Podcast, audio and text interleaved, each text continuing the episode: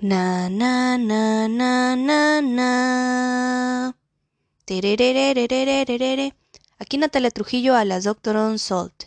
En este espacio encontrarán narraciones sobre asesinos seriales famosos, no tan famosos, hechos misteriosos sin resolver porque hashtag consult. Así que prepárate para quedarte más confundido de lo que ya estaba sobre este mundo. Na na na na na na. Esta semana continuando con hashtag sectas porque hashtag tradición, voy a platicarles hoy sobre una secta que no puede faltar, güey, porque es una de las más famosas y es uno de los crímenes de Estados Unidos que más ha causado ruido. De hecho, tantos años después, sigue causando mucha controversia, güey, obviamente, por lo sádico que fue, la neta, lo terrible. Entonces, como se podrán imaginar, hoy les voy a platicar sobre la familia Manson, que fue liderada por Charles Manson Weiss, que lo importante aquí es que además de que fue un criminal, un wannabe hashtag músico, de, fue un sectario, Weiss, un líder de secta, que a mí la verdad me parece muy interesante los líderes de secta porque en este caso Charles Manson pues sí, sí comete asesinatos directamente, pero los más famosos que comete no los comete él directamente. Eso me parece muy interesante porque digo, güey, ¿cómo estos líderes de sectas en general tienen ese manejo? O sea, para controlar a tantas personas, hacer coco wash y hacer lo que ellos dicen. O sea, Creo que es un conjunto de cosas. En este caso, la familia Manson, pues todos se drogaban, güey. O sea, literal, era una época hipiosa en la cual todo estaba basado en drogas. Entonces, pues sí, obviamente es un factor súper importante aquí, o sea. Pero aún así, para llegar a tener, o sea, literalmente un grupo de personas que, o sea, estos líderes provoquen que hagan crímenes de esta magnitud, la verdad es que es un hashtag unsolved. No, la neta es que es algo que deberían de estudiar. Pienso yo, o sea, social, psicológicamente, psiquiátricamente, no sé, güey, pero sí me parece pues muy interesante, ¿no? Bueno, tengo que empezar por platicarles sobre Charles Manson. Charles Manson nace el 12 de noviembre de 1934. Él nace en Ohio. Su madre fue Kathleen Maddox, que tenía 16 años. Y el nombre completo y verdadero de este Charles era Charles Miles Maddox. Y déjenme les cuento por qué. Kathleen, o sea, la mamá de Charles, estuvo brevemente casada con un obrero que se llamaba William Manson. De ahí toma el apellido y pues así le pone a Charles Manson. Según los registros, Charles Manson en realidad nunca conoce a su padre biológico porque no era William Manson. Los rumores dicen que era un coronel que se llamaba Walter Scott, pero pues en realidad no se sabe mucho al respecto sobre pues el verdadero padre de Charles. Este Charles Manson tiene una vida, sí, difícil, digámoslo así. Hay varias historias, hay varios registros, pero hay varias coincidencias. Una es que la mayoría de los registros y fuentes fichan a Kathleen como alcohólica. Hashtag punto importante. En podcasts anteriores les he platicado que es un punto en común que este tipo de personas, líderes de sectas, asesinos seriales, etcétera, tengan un papá alcohólico ha sido un factor en común. En este caso, pues sí se cumple, porque supuestamente la mamá de Charles Manson era súper alcohólica y pues cuando lo tuvo era un adolescente, Weiss, y parece que no recibía mucha ayuda, entonces pues la vida de tanto de ella como de Charles fue un caos. De hecho, en algunas fuentes mencionan que la mamá de Charles Manson lo vendió una vez por un tarro de cerveza, Weiss, a una camarera sin hijos. O sea, la camarera quería un hijo y esta Kathleen simplemente le dice, ah, pues dame una cerveza y te doy a Charles. Entonces, pues varias fuentes sí señalan este punto o este episodio en la vida de Charles. De hecho, también señalan que días después, el tío de Charles Manson, pues recupera al niño, lo va a buscar, güey, con la camarera, pero neta no mames, o sea, ya con una situación así, pues cualquiera se da cuenta de, de cómo Charles Manson creció y de cómo, pues de tanto trauma, güey, pues terminó como terminó, ¿verdad? Claro que, pues no justifica ninguno de sus crímenes.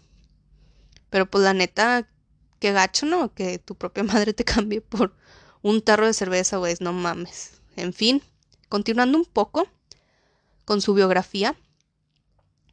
Su primer robo a mano armada fue en 1947. Charles tenía 13 años de edad. O sea, 13 años de edad comete su primer crimen, roba en una tienda de alimentos, fue encerrado en un reformatorio y se escapa cuatro días después junto a otro muchacho.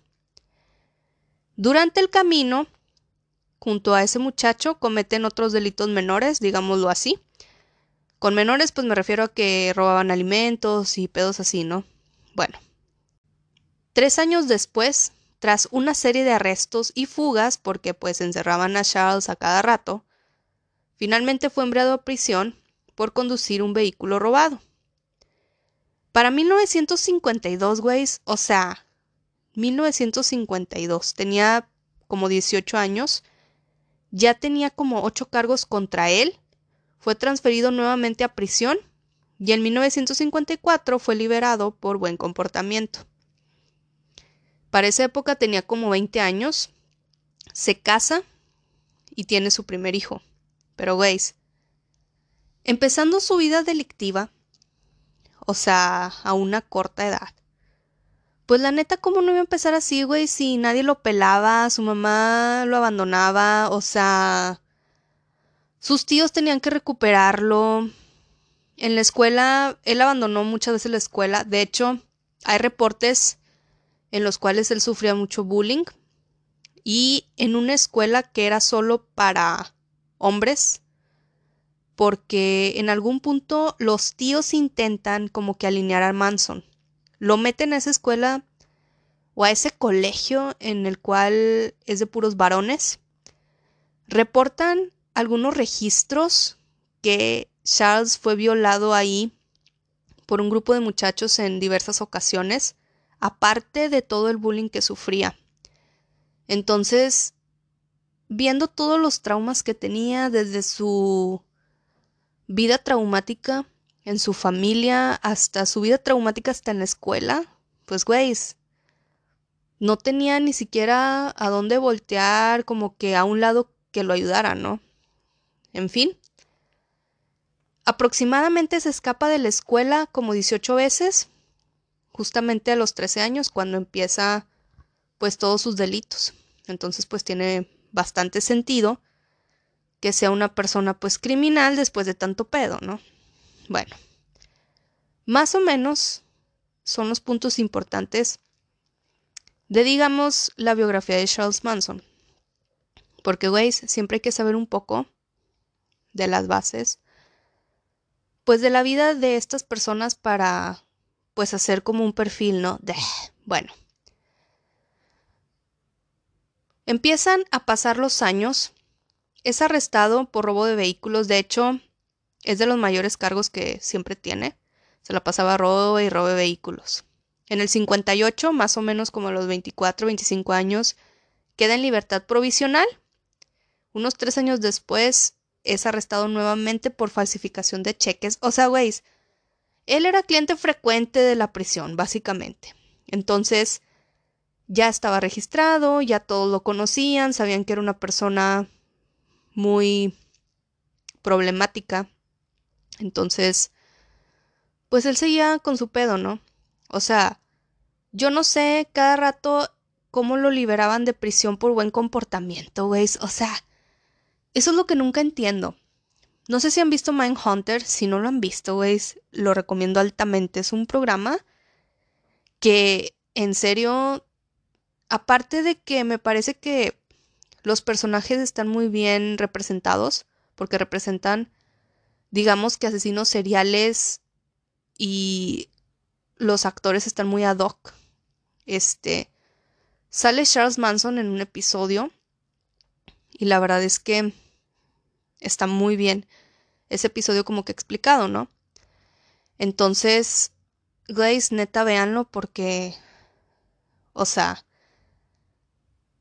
de verdad, aparte de que se ve muy real a como era Charles Manson, sí vale la pena pues indagar un poco porque yo siempre he pensado, güey, ¿por qué no interrogan a esta clase de personas y hacen como que unos estudios para ver, o sea, por qué chingados son así o por qué cometen tantos crímenes, o sea, porque la neta es que a lo que iba con todo esto es que muchos asesinos han tenido el antecedente de que son liberados por buen comportamiento. Y justamente cuando pasa eso, por ejemplo, Ted Bundy, que era súper psicópata y manipulador, pues es cuando cometen más crímenes, güey. O sea, crímenes que pueden evitar. Entonces, yo no entiendo cómo está eso no tan estudiado o cómo pueden confiar en estas personas si teóricamente por tanto antecedente pues van a volver, o sea, a cometer sus crímenes. Y ya está comprobado.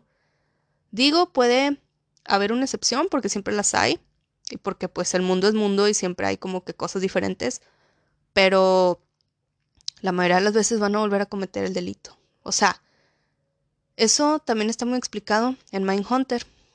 Por eso les digo, güey, si no lo han visto, véanlo. Porque hashtag unsolved. Bueno, continuando con un poco de la historia de Charles Manson. En algún punto de su vida se casa con Candy Leon Stevens, que era una prostituta. De ese matrimonio nace Charles Luther Manson, que es su segundo hijo. La neta es que Charles Manson la mayoría de su vida la pasa en prisión. Entonces, es acusado no solo de robos de vehículos, que me parece que ese es su cargo mayor de toda la vida. Bueno, me refiero en frecuencia no en magnitud de, pues digamos que de maldad o de gravedad, no. Los de gravedad, pues fueron los crímenes de los cuales en un momento les platicaré. Pero de cantidad me parece que fue robo de vehículos y de fraude, porque pues así se la pasaba este hombre. También fue acusado de proxenetismo y pues próximamente también de asesinato. En la cárcel empieza como que una formación esotérica, güey. De hecho, él tenía ideas muy clavadas y medias extrañas en general. De hecho, también creía mucho, o estudiaba mucho más bien la filosofía oriental, por lo mismo que también creía mucho en el esoterismo. Y aquí surge lo que él llamaría de Helter Shelter. Ese pedo, tengo que platicarles un poco al respecto. Era una creencia que él tenía y va muchos de sus crímenes a estar basada en esa creencia de Selter Heller.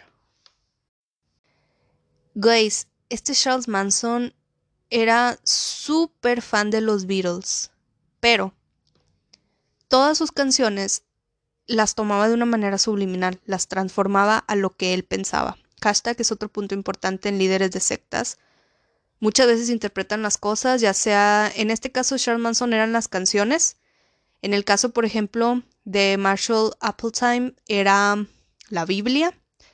También de David Koresh era la Biblia. Entonces, tienen su interpretación, digamos, personal. Pero de ahí agarran ideas, güey.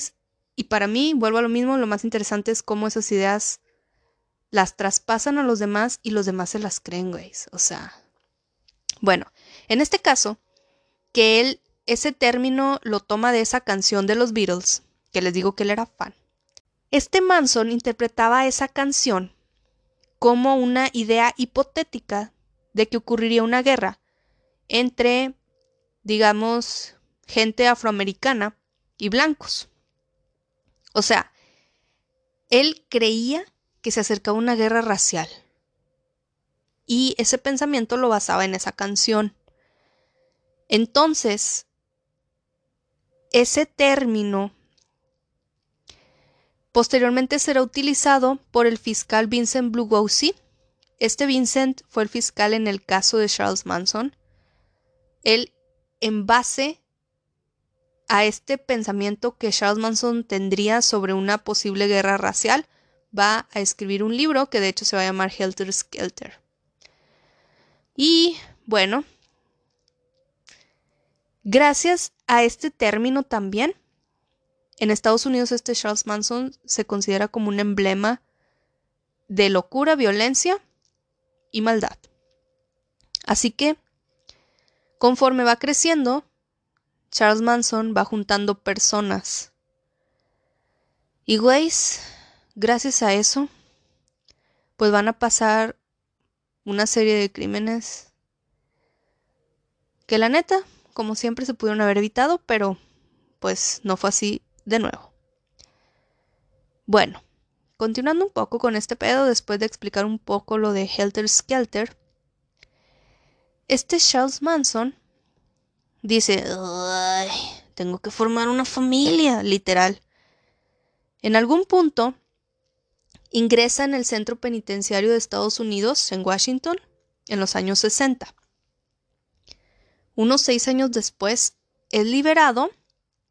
Estaba arrestado, güey, por algún robo de vehículo, porque pues por cualquier cosa lo arrestaban porque pues se la pasaba cometiendo crímenes, ¿no? En la cárcel, un ladrón de bancos llamado Alpin Carpis le enseña a tocar la guitarra. Hashtag punto importante.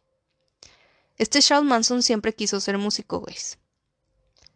Y, aunque no me lo crean, eso de ser músico va a contribuir un poco al crimen que comete. Empieza a vivir como indigente porque pues Charles Manson básicamente no tenía nada. Conoce a Mary Brunner, que era una joven de 23 años que pertenecía a la Universidad de Wisconsin. Brunner trabajaba como asistente de la biblioteca de la Universidad de Berkeley. Manson y ella se van a vivir juntos. Y contra la voluntad de Brunner, Manson invita a otra mujer a vivir con ellos, güey, hashtag punto importante. Entonces, estamos hablando de que en la casa de Mary Brunner este Charles Manson, güey, empieza a atraer más y más mujeres y terminan viviendo 18 mujeres ahí. O sea, güey, nada más me imagino a la Mary Brunner de que, güey, ¿por qué te la pasas trayendo mujeres? No mames, o sea. Pero pues bueno, ella permitió que pues alojara a chingos y chingos de mujeres ahí. Manson se establece como hashtag un gurú en San Francisco en los años 60. Ya ven que en aquella época pues estaba lleno de festivales, concentraciones hippies. Entonces, él, como la mayoría de los líderes de secta, pues tenía justamente ese perfil. ¿A qué me refiero con eso? Bueno, la mayoría tienen un perfil de manipulador, tienen que ser algo psicópatas, o sea, si no tienen cierta maldad para cometer esos crímenes, güeyes, es como no sé, o sea, les faltaría como que ese factor que es súper importante, pues para la formación de este tipo de personas. Bueno, ya tiene sus seguidores y los bautiza como la familia Manson. La mayoría de los seguidores son mujeres. Antes de que termine el verano, Manson y nueve seguidores se van en autobús que pues básicamente lo habían personalizado al estilo hippie, o sea, le pusieron cojines de colores, alfombras, etc. Se van a México en un tiempo y pues posteriormente a Malibu. Brunner queda embarazada de Manson, güey, o sea, Manson va para el tercer hijo más o menos. Y en el 68 nace ese hijo que se va a llamar Valentin Michael, apodado como el oso Pooh. Hashtag punto cultural, güeyes. El actor Al Lewis contrataba, güeyes, me lo crean o no, de niñero a este Charles Manson para que le cuidara a los hijos, güeyes. ¿Saben quién es Al Lewis? Él fue el que interpretaba al abuelo Monster, el programa Monster the Monsters, que fue un programa de los años 60, güey, que el papá era Frankenstein y este, el abuelo era como que, creo que era como Drácula o algo así. Bueno, pues me parece como que un punto interesante, solo por eso lo menciono. Y de hecho, él, este Al Lewis, pues lo consideraba un buen tipo, güey. O sea, he leído varias veces de varios asesinos seriales que tienen como que contacto con gente famosa que los describe muy bien, güey. No sé si esas descripciones son previas a los crímenes que cometen o si realmente creen que son buenas personas. No sé, güey, pero pues sí me causa un poco de conflicto. Bueno, continuando con este pedo, hashtag tocaré un punto súper importante que tiene mucho que ver con uno de sus crímenes más famosos, si no es que es el más famoso. Charles Manson conoce a Dennis Wilson. Dennis Wilson, hashtag punto importantísimo de, era el baterista de The Beach Boys. Déjenme les cuento cómo se conocen. Bueno, una noche este Dennis Wilson, ya ven que en aquella época pues era muy común, ¿no? O sea, veis el autostop y dar ride y todo ese pedo, ¿no? Bueno, dos chicas le piden a este Dennis Wilson que pues autostop, ¿no? Esas dos chicas resulta que son miembros del pues del clan Manson y desde que se suben al carro con Dennis Wilson no dejan de mencionar a Charlie Manson como hashtag el mago. O sea, ellas estaban de que ilusionadas con Charles Manson. O sea, para ellas lo máximo era Charles Manson.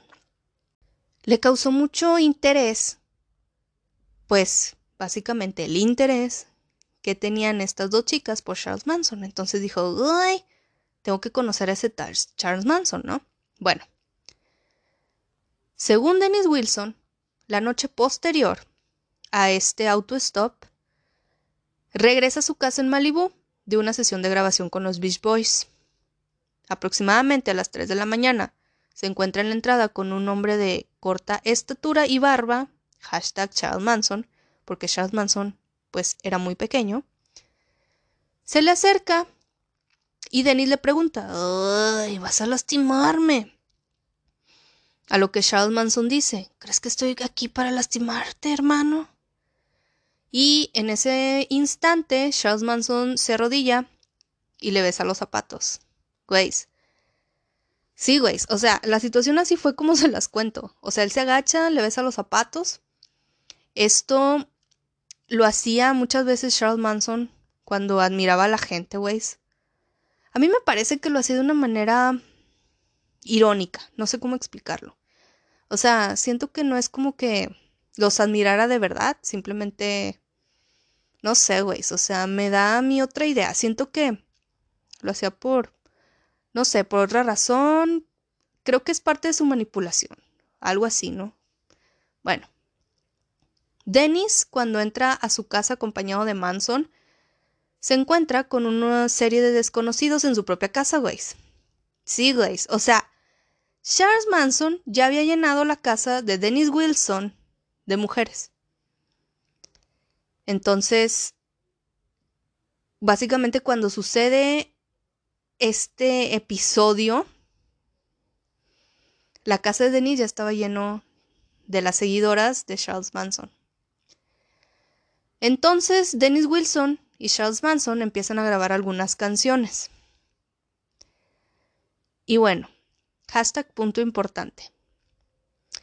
Todo esto sí lo declaró este Dennis Wilson, entonces se toma como que pues es una historia real en el cual digamos este Charles Manson intenta ser músico, que pues sí, güey, o sea, siempre fue su sueño Entonces conocer a Dennis Wilson en aquella época fue de que hashtag no mames.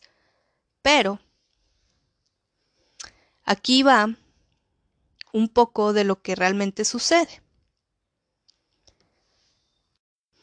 En 1969, la familia Manson está en el desierto y intenta como que instalarse ahí, ¿no? Se mudan varias veces, güeyes. En algún punto, tengo que platicarles esto antes para que pues podamos entender un poco de, digamos, lo que sucede antes de los crímenes, güeyes, las situaciones y muy probablemente las razones según de Charles Manson, ¿no? Bueno, la familia Manson ya está formada. En el 69 se van a un rancho spam y empiezan a filmar películas de vaqueros.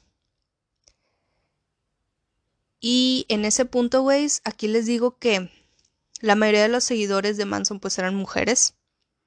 Entonces, el dueño del rancho Spam era un hombre de 80 años, güeyes, y este Charles Manson le ordena a sus seguidoras que pues tengan relaciones sexuales con el hombre de 80 años de vez en cuando para que no les cobre alquiler. Güeyes, este punto me parece importante en el aspecto de que está demostrando que controla todo, ¿no? Que controla a sus seguidores y que básicamente hace lo que él dice. Bueno, para febrero del 69, la visión de Manson de sus canciones, de las grabaciones con Dennis Wilson, ya estaba, digamos, pues, pues sí, güey, ya estaba como terminado ese disco, ¿no? Para él. La familia Manson crearía un álbum cuyas canciones serían tan sutiles como las de The Beatles. Mientras estaban en el desierto, estaba este Manson también escribiendo ciertas canciones, pues para su futuro álbum, según él. Este Dennis Wilson supuestamente contacta a Terry Melcher. Hashtag punto súper importante. Terry Melcher era un productor musical que era muy amigo de Dennis Wilson. Manson estaba fascinado, Weiss, con este punto porque supuestamente este Terry Melcher iba a ir a la casa de Manson para escuchar su material musical. Entonces, ya hasta habían, digamos que, programado la cita, Weiss. Preparan la comida, limpian el lugar, pero Terry Melcher nunca llega, güey. Hashtag, en serio, es un punto súper importante. Supuestamente, esto va a ser la base de lo que sucedería después. Este Charles Manson es el protagonista, sin ser protagonista directo, de los asesinatos de Cielo Drive. Son una serie de asesinatos, güeyes, muy famosos porque es el asesinato básicamente de Sharon Tate. Sharon Tate era la esposa de Roman Polanski. Roman Polanski pues es un director, güey, de cine, o sea, muy famoso, inclusive nominado muchas veces al Oscar, güey, o sea, la neta es que este caso está súper sonado por las personas que mató y la manera en la que fueron asesinadas. Previo a esos asesinatos, tengo que platicarles de otros güeyes, porque hashtag puntos culturales. Para junio de 1969, Manson le dice a la familia Manson que tenían que mostrar a los afroamericanos cómo iba a empezar el Helter Skelter. ¿Se acuerdan que el Helter Skelter era una idea que tenía Charles Manson en la cual iba a suceder una guerra racial? Bueno, Manson encarga a Watson. Watson es uno, digamos que un protagonista de la familia Manson. Es Watson, güey, Susan Atkins, Linda Kasabian y Patricia Krenwickel van a ser los protagonistas de todo este pedo. Ellos son los formadores, o más bien, los que forman la familia Manson. Bueno, Manson le dice a Watson que tiene que obtener dinero destinado a ayudar pues a la familia Manson, ¿no? Esto es súper común, siempre en las sectas, güey, se empiezan de que pues que tienen que recolectar dinero.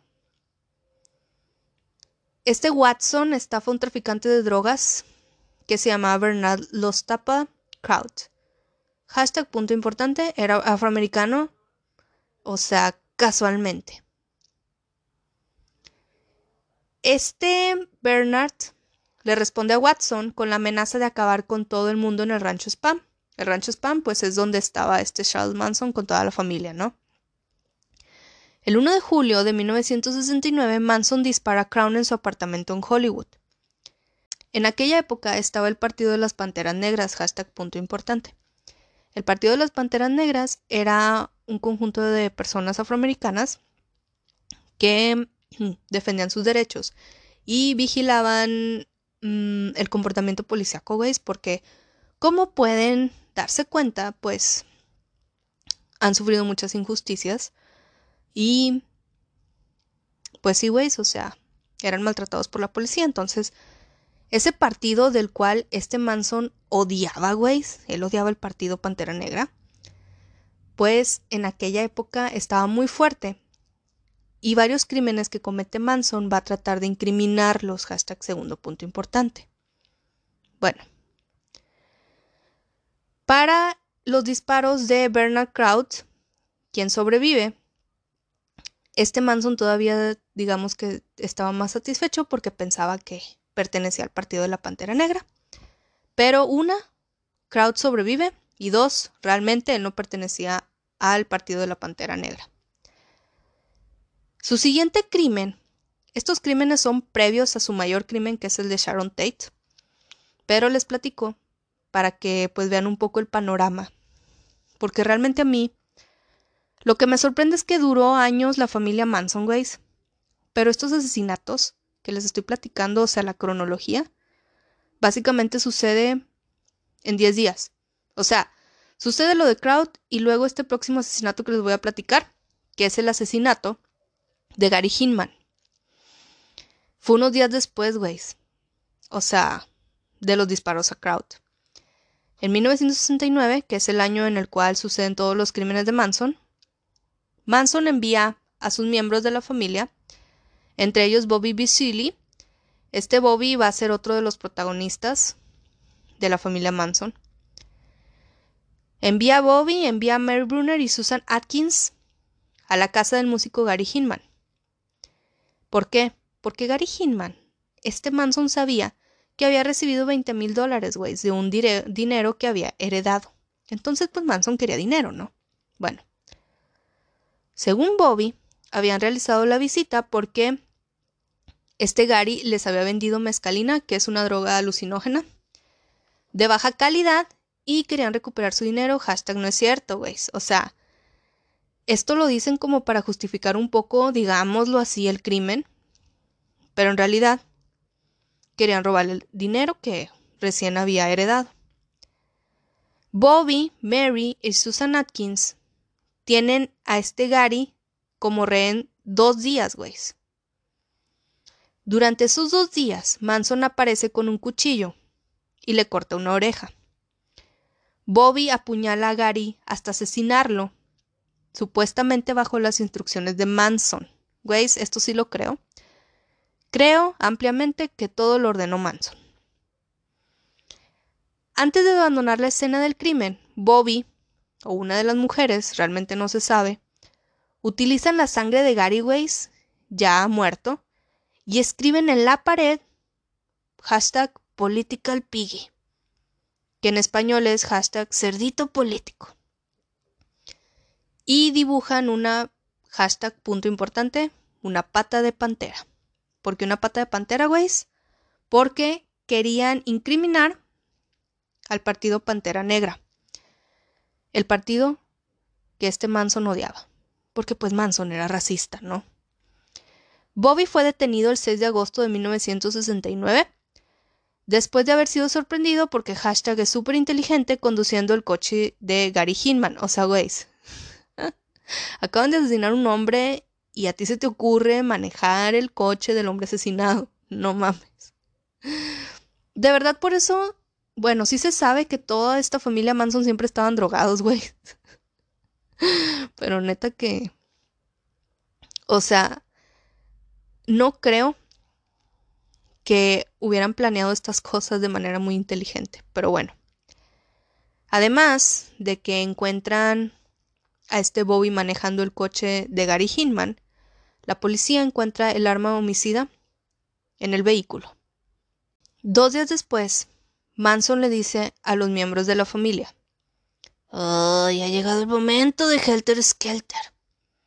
Ahora les voy a platicar de los crímenes de Sharon Tate. Porque, güeyes, tenía que platicarles un poco la historia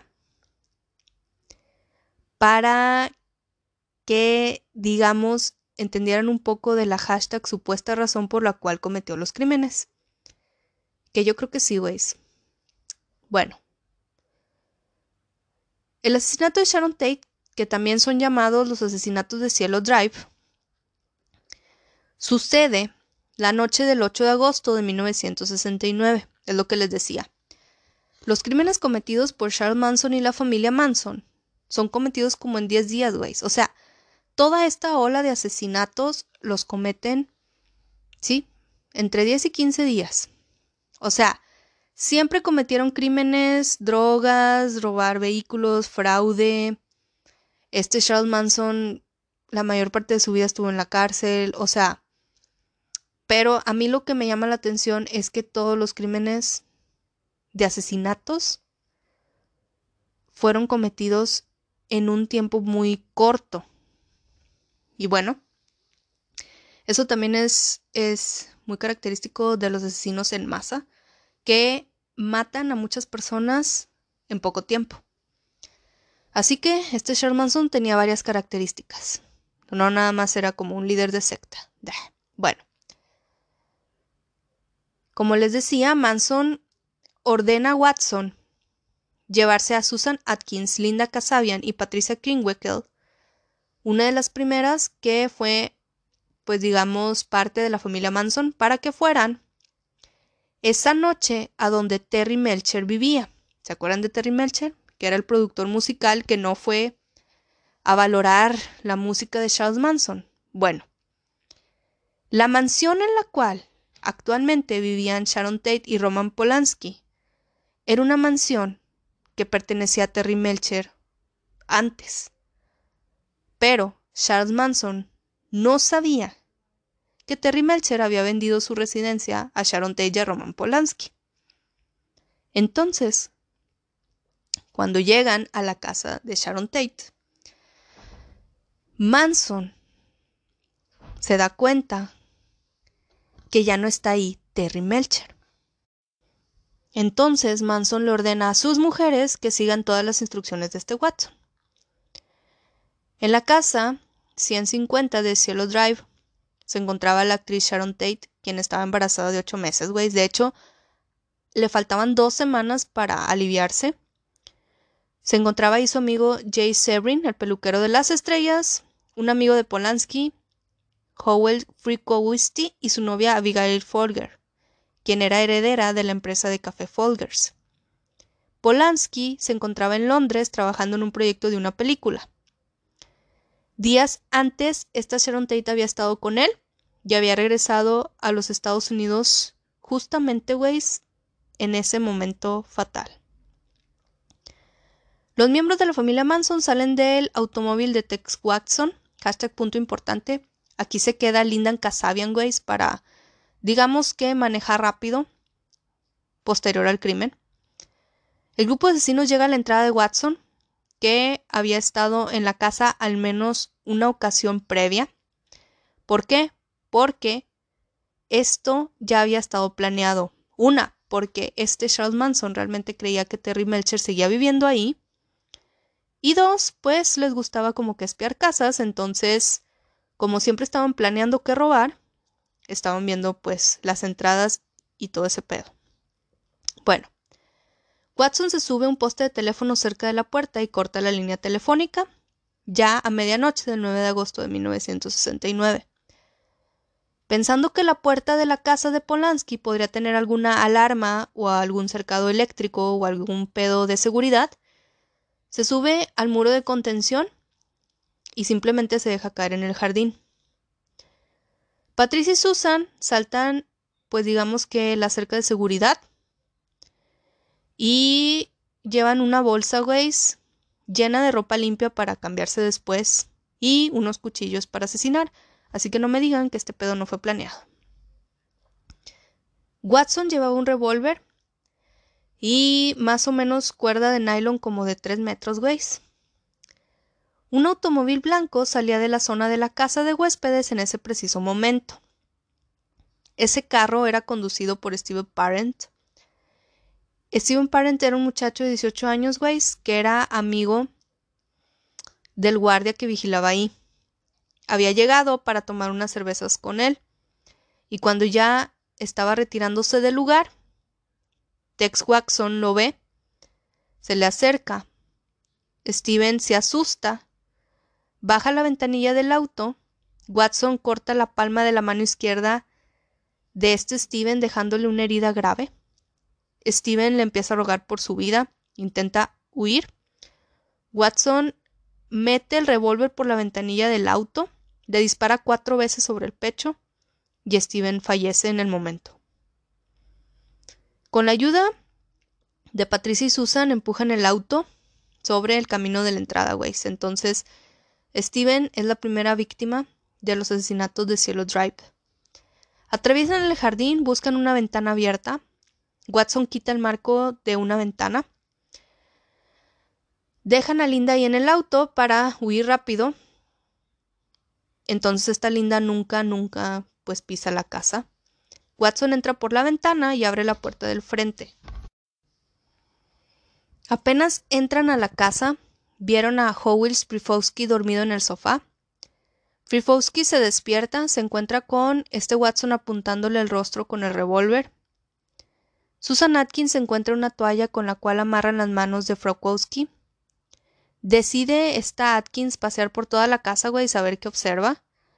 Se encuentra con Abigail Folger leyendo en la cama.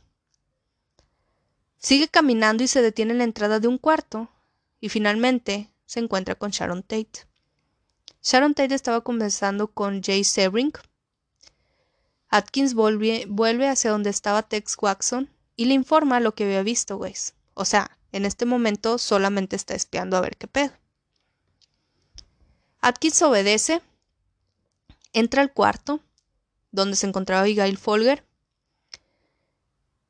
Abigail le sonríe pensando que esta Susan era alguna invitada más de Sharon Tate, pero Susan le apunta a Folger con un revólver. Luego va al cuarto donde se encontraba Sharon Tate le ordena a Sharon Tate y a Jay Sebring que vayan a la sala. Ahí Tex Watson les ordena a los cuatro acostarse boca abajo en el suelo. Jay les dice que consideren a Sharon Tate por su avanzado estado de embarazo, güeyes, pero hashtag les vale madre porque pues son hashtag criminales y ignoran este pedimento. En un momento de descuido, este Jay Sebring intenta quitarle el revólver a Watson, pero este le dispara en el torso.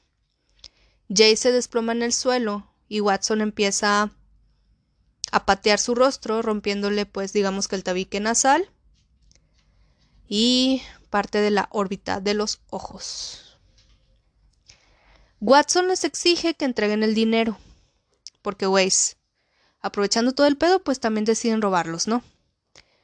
Abigail le da el 70 dólares, que es lo único que tenía en ese momento. Este Freewowski sigue atado en el sillón. Watson ató a las mujeres y al inconsciente Jay Sebring. Posteriormente arroja un extremo de la cuerda de nylon que traía. Susan Atkins se cuelga de la cuerda. Watson ordenó a esta Susan que matara a Freewowski. Cuando esta Susan está a punto de hacerlo, Frigowski logra zafarse, la agarra por el cabello y la golpea por la cabeza. Empiezan a luchar. Atkins lo apuñala cuatro veces en una pierna y dos en la espalda, y de alguna manera el cuchillo cae y se enterra en el brazo del sofá de la sala de estar. Watson le dispara a Frigowski, pero este seguía con vida. Posteriormente golpea su cabeza con la culata del revólver tan fuerte que de hecho se rompe el revólver, güey, de el golpe tan pues sí, güey, tan fuerte sobre la cabeza de Friwowski. Abigail Folger, que aún seguía ilesa, se zafa y huye a la entrada de la casa mientras comienza a pedir ayuda. Patricia Krenwickel, que hasta ahorita no había tenido tanto protagonismo como Susan Atkins, la persigue.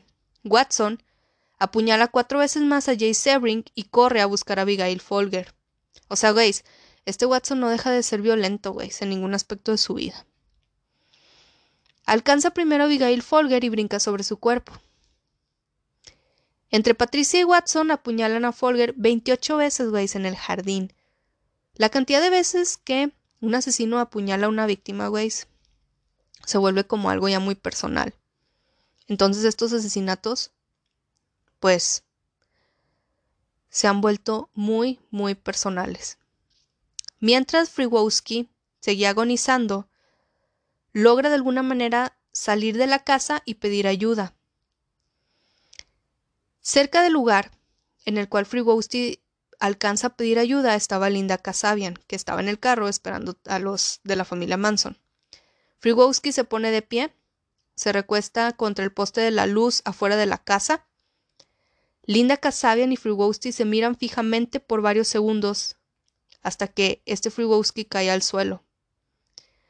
Watson corre hasta Friwowski y lo apuñala 51 veces. 51 veces, o sea, ¿cómo puedes apuñalar tanto a una persona, güey, con la cual ni siquiera ni siquiera lo conocía? Los mataron a todos, güey, cuando la intención principal era buscar a Terry Melcher que ni siquiera vivía ahí. Ese crimen simplemente es un crimen que cometen por maldad, güey. O sea. Abigail Folger, que aún seguía con vida, se pone de pie, camina hasta el área de la piscina, pero posteriormente fallecería ahí mismo, en el suelo. Linda Kasabian, que es parte de la familia Manson, pero que directamente no entró a la casa ni directamente participa en los asesinatos, pero claro que participó Weiss porque es un cómplice. Supuestamente estaba horrorizada con lo que habían hecho sus compañeros. Corre hasta el auto de Watson y pensó en huir sola, pero se arrepintió. Sharon Tate seguía ilesa. La amarran al cadáver de Jay Sebring. Intenta huir, pero es descubierta por Susan Atkins. Atkins y Patricia la sujetan mientras Watson la apuñala 16 veces. Antes de huir, Susan Atkins toma la toalla que había buscado antes y la empapa con la sangre de Sharon Tateways, para luego escribir en la puerta de entrada de la casa la palabra hashtag pig, que en español es cerdo, porque hashtag puerco. Gracias a esto, el asesinato en primera instancia es clasificado como un asesinato ritual. ¿Por qué? Debido a que, digamos, hacen ciertas cosas entre sacrificios humanos, entre conspiraciones, supersticiones. Aparte de que Manson creía mucho en el esoterismo y por las palabras que escribieron con sangre, pues en un en una primera instancia, pues sí piensan que es un asesinato ritual y de hecho empiezan a surgir los rumores de que Sharon Tate tal vez formaba parte de algún ritual o algún pedo así, pero bueno, posteriormente se desmienten estos rumores porque pues finalmente se, pues sí, güeyes, llegan a descubrir lo que realmente sucede. La noche posterior a los crímenes de Cielo Drive en la casa de Sharon Tate, Seis miembros de la familia Manson tenían nuevas instrucciones. hashtag punto cultural a Charles Manson, no le gustó mucho cómo cometieron esos asesinatos. Los cuatro protagonistas del evento anterior fueron acompañados esta vez por Leslie Van Houten y Steven Dennis Drogan, que eran otros miembros de la familia. Manson estaba disgustado por el modus operandi de, les digo, de, pues digamos, los individuos pertenecientes a la familia, porque lo consideraba ruidoso y poco eficiente. Entonces, la siguiente noche acompaña a sus pupilos a mostrarles cómo se hacía este pedo. Varias horas estuvo considerando, pues, dónde cometer asesinatos nuevos. Caminando encuentra en la vivienda de Leno La Bianca, que era un ejecutivo de supermercados, y su esposa Rosemary, quien tenía una tienda de ropa. La familia Manson conocía bien la zona, pues habían asistido a una fiesta en la misma calle el año anterior. Manson asalta la vivienda de los La Bianca, despierta punta de pistola en el sofá donde se hallaba Leno, quien se había quedado dormido pues leyendo el periódico, y se traslada al dormitorio junto a su esposa. Watson, siguiendo instrucciones de este Manson, cubre las cabezas de la pareja con fundas de almohada y sujeta, pues digamos que lo sujeta firmemente usando un cable telefónico. Manson abandona la escena no sin antes enviar al interior del domicilio a Patricia y a Van Huren con claras instrucciones de que el matrimonio debía ser asesinado. Watson traslada de nuevo a Leno la Bianca a la sala de estar y lo apuñala con un cuchillo de caza. Al dirigirse ahí se encuentra con Rosemary, la Bianca, quien intenta pues luchar contra Patricia Van Huren. Intenta luchar, güey, con una lámpara que encuentra al lado, pero Watson somete a la mujer y le propina pues algunas puñaladas con un cuchillo. Después de doce puñaladas le causa la muerte y tallan la palabra war, que en español significa guerra, en el abdomen expuesto de la víctima, después de desabotonarle la pijama. Posterior a los asesinatos regresan al rancho Spam. Y bueno, guys, déjenme les platico ¿Cómo descubren estos crímenes? En la cárcel, esta Susan ya se encontraba ahí por un cargo menor.